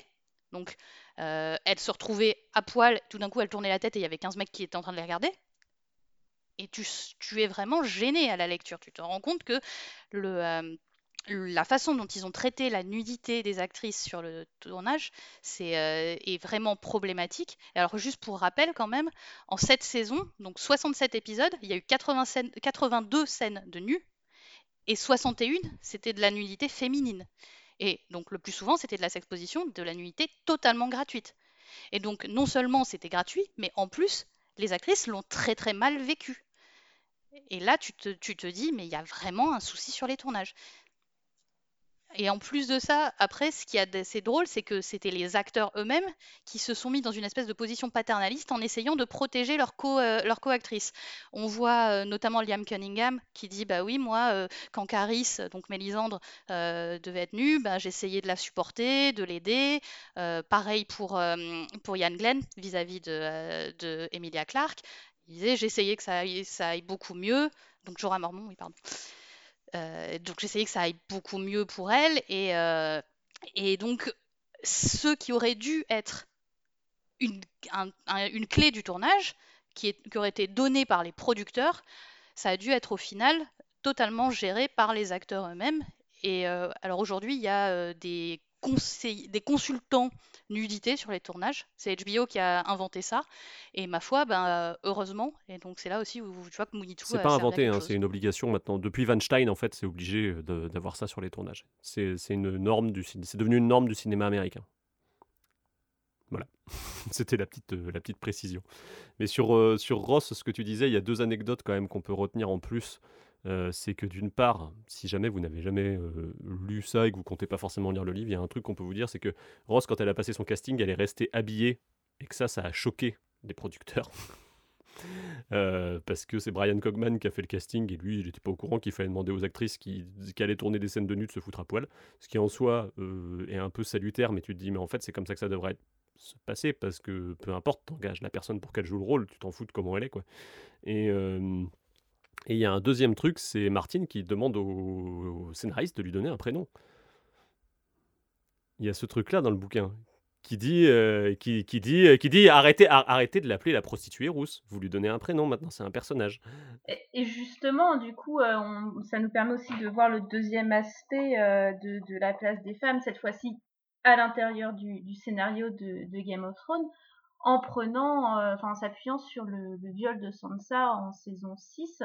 Euh, qui a qui a vraiment pas mal choqué. Sur lequel il y a eu énormément de choses qui ont été écrites beaucoup d'encre euh, a coulé et euh, dans le dans le livre ils, y reviennent avec un chapitre un chapitre entier. Et le moins qu'on puisse dire c'est que la plupart des arguments qui, qui mettent en avant pour expliquer ce choix laissent très très dubitatif euh, on a, euh, par exemple, un des arguments, c'est que, par exemple, bah, euh, cette scène-là, ça s'est bien passé sur le tournage. Oui, encore heureux que ça se soit bien passé sur, sur le tournage. Enfin, c'est le minimum, ça devrait même pas être un argument. Et on a aussi le fait que ce viol de Sansa est mis en, miroir là aussi avec la, violence qu'on a dans, Game of Thrones, et notamment avec le fait qu'on tue aussi des enfants et qu'on tue des, des animaux ce qui montre aussi qu'il y a des éléments qui n'ont pas été très bien compris, le viol étant euh, quelque chose lié à un système de domination des hommes sur, euh, euh, sur les femmes. Hein. C'est pas du tout, c'est pas possible de mettre sur le même plan des morts à la guerre ou des morts d'animaux et un viol, un viol de femmes. Et... Ouais, et alors il y a, y a, un argument qu'on peut peut-être un peu plus entendre, qui est le fait qu'il fallait protéger Sophie Turner, donc l'actrice qui joue Sansa, qui est très jeune, et euh, donc, du coup, pour cela, ils ont choisi de ne pas montrer la scène directement, mais de la montrer par les yeux de Théon. Et alors, effectivement, humainement, ça peut s'entendre. Sauf que du coup, le problème, c'est que cette scène, elle est encore pire si on la regarde au travers d'un filtre féministe. Le problème, c'est que du coup, on enlève le regard à la victime, on enlève la parole à la victime pour la remplacer par ce qu'on appelle le male gaze, donc le regard masculin sur, sur le viol. Et donc en fait, la victime de cette scène, ce n'est plus celle qui se fait violer, c'est celui qui regarde. Et là, c'est quand même très problématique de priver la parole à la femme. Alors, on comprend, hein, on comprend que c'est effectivement difficile de, euh, mettre euh, euh, une, jeune fille qui sort à peine de l'adolescence dans une situation comme ça. Mais après, il y a d'autres choix scénaristiques qui auraient pu être faits. juste, on pouvait suggérer les choses. On n'était pas obligé de, choisir le male gaze pour pour protéger Sophie Turner. C'est un prétexte parce que très souvent, en fait, euh, ils ont fait le choix de. de, Mais c'est un choix qui est global sur la série et pour le coup, ce qui est, ce qui est dommageable, c'est que ça s'applique aussi à cette scène-là, euh, c'est de toujours euh, montrer plutôt que de suggérer. Oui, et là, ils ont voulu faire un intermédiaire, mettre un peu de pudeur, mais du coup, pas suffisamment pour éviter un autre écueil. Quoi. Et donc, après, ils convoquent un autre argument en disant que si euh, on réagit autant, c'est parce que on parle de Sansa, Sansa qui est un personnage qu'on connaît très très très très bien, alors que personne n'aurait moufté si on avait parlé d'un personnage qu'on n'avait jamais vu, euh, un personnage méga secondaire. Alors ça, c'est vrai que ça peut s'entendre. Et c'est vrai que typiquement dans les livres, euh, il y a aussi un viol pendant la nuit de noces de Ramsay. C'est le viol de Jane Poole. Jane Poole, effectivement, on est moins attaché, donc peut-être que émotionnellement, on le vit moins fort. Puis, mais il y a aussi cette histoire de Mel où, bah, ma foi, Jane Poole, de toute façon, on n'a jamais eu son point de vue, donc c'est pas trop grave de pas l'avoir aussi sur le moment de son viol. Mais n'empêche que, même quand c'est la méchante qui se fait violer, bah, euh, on, euh, on a aussi des débats. Euh, il y, a un autre viol, dont pour le coup, il ne parle pas du tout dans le livre, qui est le viol de Cersei par Jaime, qui est un viol qui est, qui un viol conjugal, voilà, où elle dit clairement non et elle se fait violer. Et euh, ce moment-là, euh, bah, on n'en parle jamais, et pourtant ça a aussi fait couler énormément d'encre. À tel point que Martine a répondu à un commentaire sur son blog, ce qu'il ne fait que très très très rarement maintenant, quoi. En disant que justement, lui, c'était pas la scène qu'il avait écrite. Euh, c'est un peu sous-entendu, c'est-à-dire que je sens qu'il a un contrat qui dit qu'il n'a pas le droit de dire que c'est pas bien, mais euh, dans les faits, euh, c'est pas cautionné quoi.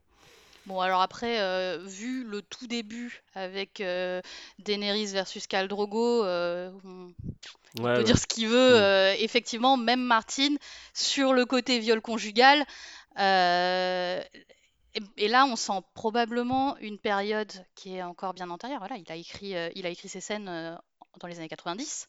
C'est des problématiques féministes qui probablement ne lui étaient jamais passées à l'esprit.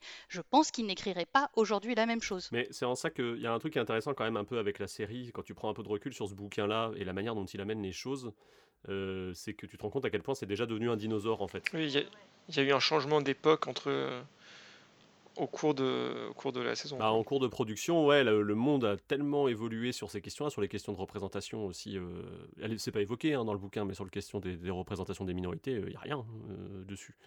Euh, donc du coup, euh, c'est, euh, tu, vois que ça a évolué, tu vois que ça a changé, et cette Game of Thrones ne pourrait plus se faire aujourd'hui pour toutes ces Bah, raisons. même sur, euh, sur les dernières saisons, on a, euh, on a, on sent que, alors on sent qu'ils ont essayé un petit peu euh, d'intégrer certains, certaines remarques, mais même sur les dernières saisons, on a cette utilisation euh, euh, bah, du viol comme outil scénaristique avec euh, cette, cette phrase de Sansa dans la dernière saison qui dit que euh, le viol l'a rendue plus forte. En fait, qui est euh, là, qui est pour le coup, euh, qui est bon assez problématique d'un point de vue féminisme, mais qui euh, qui est quelque chose qu'on retrouve régulièrement euh, bon, qui a l'air d'être. euh, les gens commencent à prendre conscience que c'est quelque chose qui. Bah non, en fait. non, on peut très bien faire un personnage féminin fort sans avoir besoin de, de l'humilier euh, physiquement et, et mentalement. Mais, mais voilà, c'est quelque chose qu'on retrouve jusque dans, jusque dans la saison 8. Et une autre justification souvent dans, sur le traitement des femmes dans la série, ça va être oui, mais c'est une série qui se passe dans un contexte type Moyen Âge, à cette époque c'était comme ça, etc. Euh, je, Babar, notre historienne en chef, euh, est-ce que tu, tu as quelque chose à répondre euh, à, cet pas argument? tout à fait encore historienne, mais euh, mais oui, c'est euh, alors c'est quelque chose qu'on retrouve dans ce livre. Alors pour les femmes, mais plus généralement, on a euh, plusieurs fois, c'est le le- l'auteur, hein, donc James Ibert, qui dit que la saga représente la véritable brutalité du, du Moyen Âge, que c'est une représentation authentique de pratiques moyenâgeuses féroces. Alors bon, vous oubliez ça tout de suite, euh, le Moyen Âge de, Game of Thrones n'est pas euh, un Moyen Âge réaliste, c'est une vision sur le Moyen Âge qui est euh, plus ou moins déformée. Il y a certains aspects qui sont bien rendus, d'autres qui sont beaucoup plus déformés. Et cette vision particulièrement sombre, brutale et violente du Moyen Âge, c'est quelque chose euh, qui est assez courant hein, dans l'imaginaire qui est associé euh, au Moyen Âge et euh, qui, est héritier de, la période notamment de, la Renaissance, mais qui est relativement fausse parce que c'est pris unitairement tout seul. À, ce titre-là, je, pour le coup, je, renvoie au, livre de Florian Besson et de Justine Breton, une histoire de feu et, de sang, qui est sorti euh, cette année et qui justement décortique ces, problématiques-là et qui montre à quel point le Moyen Âge de Game of Thrones euh, n'est pas quelque chose de réaliste en soi. Euh, en tout cas, c'est pas un réalisme euh, historique, mais euh, ça correspond plutôt à quelque chose euh, dont on s'attend à voir au Moyen Âge. Mais euh, ce Moyen Âge, en fait, le, Moyen Âge ne se résume clairement pas euh, à la violence et, à la brutalité. C'est une période qui, effectivement, sur laquelle il y avait des guerres, il y avait des massacres et, euh, plein d'horreurs, mais euh, c'est pas du tout la, seule période de l'histoire. Hein. L'histoire euh, humaine, de manière générale, est, ponctuée de guerres et, d'horreurs, hein, même jusqu'à jusqu'à aujourd'hui. Euh, la violence à l'époque médiévale était, était bien sûr encadrée, et bien sûr, nous, avec notre regard contemporain qu'on a sur, sur cette période-là, forcément, il y a un certain décalage, ce qui fait que on peut trouver certains aspects violents, mais euh, c'était pas une période barbare et sans foi ni loi. Hein. Il y a des lois qui encadrent euh, toutes les relations sociales. Hein. Le viol est bien sûr euh, quelque chose qui est, puni. À ce titre-là, Martine est un petit peu plus nuancée que, ce qu'on a dans, ce livre. Alors lui aussi a une vision hyper rude, hyper déformée hein, du, Moyen Âge, mais il a une vision un petit peu plus nuancée dans le sens où lui aussi évoque la période contemporaine quand il fait cette description où il dit que bah, les viols de femmes et la, violence de la guerre, c'est quelque chose qu'on a aussi aujourd'hui et que, et que l'Amérique du XXIe siècle est, également violente. Donc en ça, il, nuance un petit peu. et il pose la question aussi de comment est-ce qu'on représente en fait ces aspects les plus durs de, l'humain dans une fiction. Euh, en fait, euh, cet argument de, euh, on représente un Moyen Âge réaliste, c'est plutôt vu en fait comme un argument, enfin c'est plutôt construit comme un argument de vente. On vend la série sur regardez, c'est le vrai Moyen Âge, ce qui est faux, hein, mais c'est authentique, on ne vous ment pas, vous allez avoir de la violence, de, la, de la rudesse. Ça, pour le coup, c'est William Blanc qui, l'avait bien montré, hein, que c'était un, un, argument de vente. La, série, le livre aussi, hein, se vend sur ces aspects-là, mais il faut, euh, faut prendre du recul par rapport à ça et nuancer pas mal hein, cet aspect euh, euh, d'un prétendu Moyen Âge réaliste. Sur les arguments de vente, ce qu'on peut préciser, c'est que à l'époque où la saison 1 est sortie, effectivement, il fallait aller en chercher du côté de la fiction historique plus que de la fantasy, parce que c'était la première fois qu'on amenait la fantasy à la télévision avec d'aussi gros budget. Et euh, il fallait un peu alpaguer euh, les gens qui avaient bien aimé Rome, les gens qui avaient bien aimé les Tudors, euh, tu vois. Et c'était plutôt ce public-là qu'on allait essayer de trouver, peut-être un peu facilement en oubliant qu'il y avait le Seigneur des Anneaux qui était passé par là pour la fantaisie, mais comme c'était la première fois que la télévision s'emparait vraiment de ces récits-là, on essayait de, justifier ça avec de l'argumentaire historique, quoi. Mais Rome est de toute façon le, clair ancêtre de la série Game of Thrones. Là, là aussi, c'est pareil, dans le livre, on le voit assez bien. Rome est convoqué de manière très, très, très, très euh, fréquente au début du livre. Donc, sur toutes les, étapes de pré-production, euh, le modèle, c'était Rome. À tel point que, euh, c'est pas mentionné dans le livre, mais les producteurs voulaient supprimer la partie fantasy de Game of Thrones. Il y a eu quand même cette histoire, quand ils ont préparé le pilote, ils voulaient ouvrir le pilote sur la mort de John Arryn et non pas sur les marcheurs blancs, avec peut-être dans l'idée que cet axe-là n'allait pas être adapté parce que les gens n'en voulaient pas, en fait. C'est con, hein, les mecs, en fait, ils auraient juste dû prendre euh, Maurice Druon et, euh, et, faire une, euh, une nouvelle adaptation des, Rois Maudits, hein, ça aurait mieux marché. Une adaptation qui, d'ailleurs, n'est pas vraiment passée outre, outre-Manche, hein, outre-Atlantique plutôt. hein, Martin n'a, par exemple, jamais, jamais vu l'adaptation télévisée des Rois Maudits. Bah, merci euh, Babar pour ces, ces éclairages sur euh, l'obscurité euh, moyenâgeuse. Alors, moyenâgeuse, vous oubliez tout de suite ce terme aussi. voilà. Alors, pour le coup, c'est une traduction française. Hein. Il n'y a pas de. C'est voilà, la traduction française qui fait ça. Mais on n'utilise pas moyenâgeuse. C'est très péjoratif. Très péjoratif. Il y a un autre sujet sur lequel je pense que ça peut être intéressant de revenir, qui s'éloigne un peu. Là, on a parlé beaucoup du, globalement du scénario et du contenu de la série, mais d'un point de vue plus euh, technique, euh, on l'a vu, enfin tout le monde le sait, euh, Game of Thrones c'est devenu un énorme phénomène et donc il y avait forcément énormément d'enjeux et donc un des, un des très très gros enjeux pour HBO c'était éviter à tout prix les fuites, les spoilers, etc. en amont. Donc j'imagine que forcément ils doivent, ils doivent parler de ça. Alors oui, ils en parlent. Ils en parlent à, plusieurs reprises où on voit que effectivement plus les saisons avancent et plus le dispositif anti-spoiler devient important et où les acteurs ont, même eux-mêmes commencé à en souffrir. C'est-à-dire que euh, des... Euh, des, des euh, reviens. C'est-à-dire que, par exemple, à un moment, les acteurs racontent ce qu'ils devaient vivre dans les hôtels pendant les tournages, notamment en Espagne, avec des hordes de fans qui étaient là pour leur sauter dessus et où ils n'en pouvaient plus. Et euh, petit à petit, les scripts qu'ils ont les scripts qu'ils ont reçus sont devenus de plus en plus secret défense. Ils avaient des applications où le truc s'autodétruisait une fois qu'ils l'avaient lu. c'était un truc, euh, un truc de malade. Et, euh, et, derrière, les techniciens qui travaillaient sur le, sur le tournage devaient signer avec leur sang pour dire que jamais ils ne donneraient la moindre information. Euh, c'était manifestement quelque chose qui était lourd, qui n'a pas dû être si facile que ça à vivre pour euh, les gens euh, qui, l'ont vécu. Ah, il y, a le témoignage assez. Bon, alors, il est sans doute un petit peu dépressif, ce cher Kit Harrington, mais son témoignage, en tout cas, de la manière dont il a vécu la saison, le tournage de la saison 6, où il devait absolument pas dire aux gens qu'il n'avait pas le droit, qu'il était vivant, tout simplement, et où il l'appelait. comment il l'appelait? Euh, Ah, il- c'était très mauvais, c'était euh, petite, euh, petite pédale ou un truc comme ça. C'était un truc mais euh, immonde. euh, Enfin, Parce que c'était euh, LC son, son pseudo de script, donc Lord Commandant.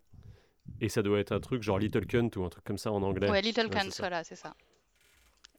Et euh, du coup, tout le monde le, tout le monde le surnommait Little Cunt sur le, sur le tournage, qui est quand même très très fin, et ce qui donne à peu près euh, le niveau des blagues de tournage qui ont circulé. Euh, là aussi, tu te dis que euh, heureusement que MeToo, MeToo est passé par là depuis. Bah, il y a surtout un espèce de. dans les blagues de tournage. Alors, sur l'appareillage anti-spoiler, moi je trouve qu'à la fin, c'est aussi devenu un argument de communication. Ah, regardez ouais, comment, comment vous allez jamais avoir de spoiler, parce qu'en fait, il n'y a pas de spoiler, tu vois. Et euh, bah, juste pour rebondir sur cette histoire d'argument de vente, ça a clairement été euh, quelque chose qui a été mis euh, quand on a eu les quelques articles qui sont sortis sur le tournage de la saison 8. euh, ça a fait partie des, des, des éléments qui ont été mis en avant. En même temps que la longue nuit euh, disait voilà une énorme bataille se prépare. euh, Il y a eu aussi cet argument de oh mais c'est hyper sécurisé, euh, ça s'autodétruit, etc. C'est un peu comme si ils, ont totalement roman, enfin pas totalement, mais ils, ils ont rajouté une dose de, de roman vraiment pour pour pour attirer hein, le, le, le- le spectateur, euh, faire monter la hype en fait. Mais au final, si t'as une bonne histoire, est-ce que c'est bien utile? Et du coup, euh, à propos de spoiler, euh, j'imagine qu'on va pas couper au fait de, de parler de ce qu'on appelle euh, sur la garde de nuit les spoilers de Schrödinger, c'est-à-dire euh, ce, ce concept selon lequel euh, ce qui se passe dans la série peut être ou ne pas être un spoiler tant que ça n'a pas été confirmé dans les livres. Mais euh, malgré tout, euh, il y a des, éléments qui ont été euh, donnés par Martin au, au showrunner et qui ont été confirmés en tant que tels. Donc on va parler un peu de ça. Si vous nous écoutez et vous ne voulez pas entendre les confirmations de, certains de ces spoilers, leur déschrodingerisation, c'est le moment d'arrêter de nous écouter et, euh, et de, voilà, de nous dire au revoir euh, en nous mettant des cœurs partout. Et sinon, euh, je, vais, je vais laisser, bah, je vais vous laisser nous, nous spoiler la face violemment. Moi, je peux commencer par un anti-spoiler si tu veux. Je peux commencer par te dire que euh, y aura probablement pas de dragon qui va mourir au-delà du mur. C'est c'est aussi un spoiler du coup, un spoiler de, de non-spoil. Ça compte comme un spoiler, ok? Alors moi j'en ai un deuxième d'anti-spoiler, c'est que Littlefinger, jamais de la vie, il ne va laisser Sansa dans les mains de Ramsay Ça, ça paraît plus logique déjà. Alors, pour aller sur le, le truc du dragon, c'est tout simplement qu'ils avaient. le- ils le disent clairement que ça sera probablement. Enfin, je vois pas comment ça pourrait arriver dans, dans les livres concrètement, mais euh, c'est qu'ils étaient à la recherche d'un moyen de péter le mur très rapidement et ils se sont dit attends, si on met un dragon en mode, euh, en mode méchant, euh, on a notre moyen de péter le mur. Quoi. Euh, sinon après bon dans les spoilers confirmés pour le coup, alors on savait déjà en fait, c'est pas forcément le livre ne nous apporte pas forcément des informations euh, qui nous euh, qui nous révolutionnent notre vision des événements. hein. Ça avait déjà été évoqué dans plein d'in- d'interviews. Donc Martine avait donné trois éléments majeurs de son intrigue qui ont été repris dans la série. Donc le premier, c'est le moment Hold the Door, donc l'origine du nom de Hodor. euh, Même si c'est nuancé là. C'est c'est un peu nuancé, c'est-à-dire que on sait que ça va pas être Hodor qui tient une porte de manière physique. A priori, ce sera plus euh, dans le sens hold the door, dans un sens de combat, l'épée à la main. Néanmoins, euh, a priori, tout ce passage de boucle temporelle avec Bran euh, est confirmé par le livre.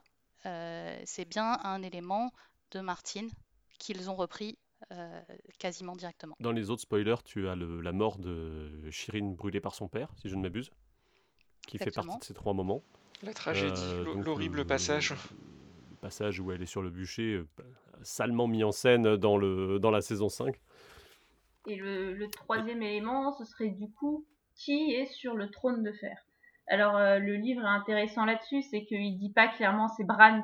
Enfin, le livre dit pas clairement que c'est que Martine a dit que c'est Bran qui était sur le trône de fer, mais il dit que Martine a dit qui était sur le trône de fer euh, à la fin. Bon, il y a très peu de chances qu'il y ait une énorme divergence, mais euh, la, précaution est, assez intéressante. On aura peut-être des, des changements à ce, à ce niveau-là. Peut-être que c'est tout simplement parce que si effectivement, comme dans le- la série, le trône de fer est détruit, on peut pas dire qui est dessus, et du coup, il joue avec les mots. Bien. Mais bon, a priori, Bran a quand même un destin majeur dans l'œuvre et euh, ce sera euh, a priori lui le, euh, euh, le personnage central euh, de ce qui restera de Westeros. On espère que ça sera mieux fait Là, du coup dans les livres. Et après, il y a un dernier, un, dernier spoiler euh, qui, pour le coup, n'est pas confirmé euh, noir sur blanc dans le livre, mais qui est quand même très fortement suggéré. C'est euh, le fait que Daenerys va brûler Port-Réal, en tout cas va, va, va avoir des actes tyranniques. En fait, à ce propos, les scénaristes disent au tout début, on savait pas trop où on allait avec Daenerys, mais à partir de la saison 4, comme par hasard, à partir du moment où, on- où Martin nous a dévoilé le destin des personnages, on a su que Daenerys se dirigeait vers un parcours de folie. Alors, Donc, Bah, c'est c'est là où justement je pense que eux ont introduit la question de la folie euh, en- entre guillemets, qui je pense euh, sera pas trop le cas dans le livre. Bon, après là on reste dans les dans les supputations, mais euh, je pense qu'on aura plutôt un, un, un parcours euh, de, de déconstruction du personnage, de dés- déshumanisation, mais où euh, où elle fera brûler euh, de façon euh, réfléchie et, assumée en fait, où on n'aura pas un coup de folie. euh, euh, comme c'est amené dans la série, comme c'est euh, très très mal amené, et ils essayent, on, sent qu'ils essayent euh, dans tout le livre de, de justifier hein, ce retournement de, de Daenerys en, euh, en reprenant euh, les différentes actions de Daenerys a posteriori. Il faut savoir que toutes les interviews de ce livre ont été faites après la saison 8, euh, mais on sent qu'ils essayent de rattacher euh, ce changement en disant ah bah si regardez euh, voilà en saison 1 euh, elle assiste à la mort de son frère sans aucune émotion, ça montre bien qu'il y a un problème. alors que quelques pages plus loin, on a quand même l'argument de oui, mais si elle, si elle devient folle, c'est parce qu'elle a perdu des proches. Donc voilà, sur ce, sur ce point-là, ça marche pas très très bien et on a vraiment une, reconstruction de, de, de l'histoire. sur ce point. C'est complètement bancal. Ce moment-là, ces justifications du parcours de Daenerys est complètement bancal dans le livre, parce que globalement, ça marche pas dans la série non plus. Enfin, c'est un point, euh, c'est un point qui n'est pas linéaire en fait. Paf, tout d'un coup, ils ont, euh, ils, ont sorti, euh, ils ont sorti un coup de folie, donc ça ne marchait pas. Et c'est marrant parce que dans le livre, ils disent, oui, mais alors quand on y réfléchit, c'est logique. Alors non, en fait, dans une série, tu dois pas y réfléchir, c'est, ça doit être linéaire, ça doit être, couler. Déjà, si tu y réfléchis, c'est qu'il y a un problème. Il y a Gwendoline Christie qui dit, page 450, Les signes ont toujours été là, mais nous les avons pris pour des erreurs ou des éléments controversés. Fin de citation. mais à force de vouloir surprendre le spectateur de semaine en semaine avec un appareillage anti-spoiler hyper lourd, les mecs, ils ont, ils ont, ils ont fait du contre-emploi. Euh, tu peux prendre un tout petit truc euh, qui a marché aussi à un moment. euh, sur la saison 8, euh, c'est Jon Snow qui se casse sans dire au revoir à, Ghost, à Fantôme. Et qui, dans les faits, ils ont passé deux semaines en interview à dire Oui, on n'avait pas le temps, c'était un problème technique, tatati tatata, machin, et derrière. Qu'est-ce qui se passe dans le dernier épisode Tu le revois avec Fantôme, il lui fait sa papouille et ils partent ensemble, tu vois. Et du coup, M'en fous, moi je lui ai jamais pardonné de ne pas avoir dit au revoir à Ghost, ok? Il part à la guerre, il va peut-être mourir et même pas il fait une papouille à Ghost. C'est un salaud. qui a perdu une oreille pour lui. Salopard. Et euh, non, mais du coup, tu vois, il y a ce truc-là où les mecs, ils étaient tellement dans la volonté de surprendre que même dans cet épisode-là, ils, ont mal géré leur truc parce que la, surprise ne peut pas constituer le seul but d'un récit. Il y a eu un peu parfois des problèmes de, priorité, quoi. Parce que malgré tout, euh, ça a été un, monument de, la décennie, euh, qu'on y trouve des, défauts, euh, c'est sûr, mais on peut quand même pas lui, enle- lui enlever ça. Donc, voilà, un peu pour conclure, qu'est- qu'est-ce qu'en disent tous ces gens qui ont participé à ça, Nympha Bah, alors moi, c'est ça que j'ai beaucoup aimé dans le livre, c'est qu'en fait, euh, on, alors, on s'intéresse uniquement aux acteurs, on va pas aller euh, interroger les scénaristes, les, euh, les costumiers, on va pas interroger les techniciens, etc. Mais n'empêche que les acteurs, on se rend compte que c'est quand même des gens très humains et qui ont participé à une aventure humaine ahurissante. Quand on pense à Emilia Clarke ou à Kit Harington, ils étaient tout jeunes quand ils ont commencé ils sont rentrés sur une aventure, mais qui leur a apporté des trucs de fou que personne ne vit normalement. Et en fait, on s'en rend compte vraiment au fil de la lecture que ça les a marqués et, et, ils ont les étoiles plein les yeux et ça a un côté un peu mignon quand même.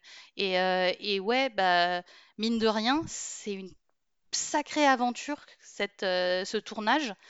Alors, on prend des interviews de gens qui ont, qui ont vécu une aventure humaine de fou, moins d'un an après la fin de cette aventure. Bah, du coup, ils sont tous hyper positifs, mais en même temps, euh, qui le serait pas non plus, quoi. C'est, ils ont rencontré des amis pour la vie, ils ont vécu des choses euh, mais dingues, quoi. Ils ont reçu un amour de la part du public euh, incroyable. Alors, euh, bah ouais, ils sont vachement humains et, euh, j'ai trouvé ça un peu mignon et, ça m'a rappelé aussi, ça m'a un peu réconcilié avec la série parce que moi je la, moi, je la vois quand même un peu euh, d'une façon bah, voilà, bah, de fan déçu, quoi. Ok, ils, ont, ils, ont marché sur mon bébé, mais oui, mais derrière, il y a quand même des humains qui, qui, ont vécu un truc, qui se sont attachés à leur personnage, qui ont essayé de faire des, des, trucs. Alors ouais, il y a eu des erreurs, mais n'empêche que bah, ils ont quand même vécu un, truc fou, quoi. Bah, d'un point de vue du ressenti émotionnel, et, euh, c'est vrai que bah, le, livre est très axé dessus, on, ressent bien euh, cet attachement et, euh, bah, le fait que ce soit les acteurs hein, qui étaient interrogés plutôt que par exemple des techniciens qui auraient été tout aussi intéressants, mais met vraiment l'accent sur cet aspect attachement émotionnel à la série et on comprend aussi un petit peu euh, les, réactions, euh, bah, notamment de Kit Harington, de, rejet quand on critiquait euh, quand on critiquait la série. Critique tout à fait légitime, hein, mais on peut entendre que qu'elles n'étaient pas hyper entendables par, par les acteurs.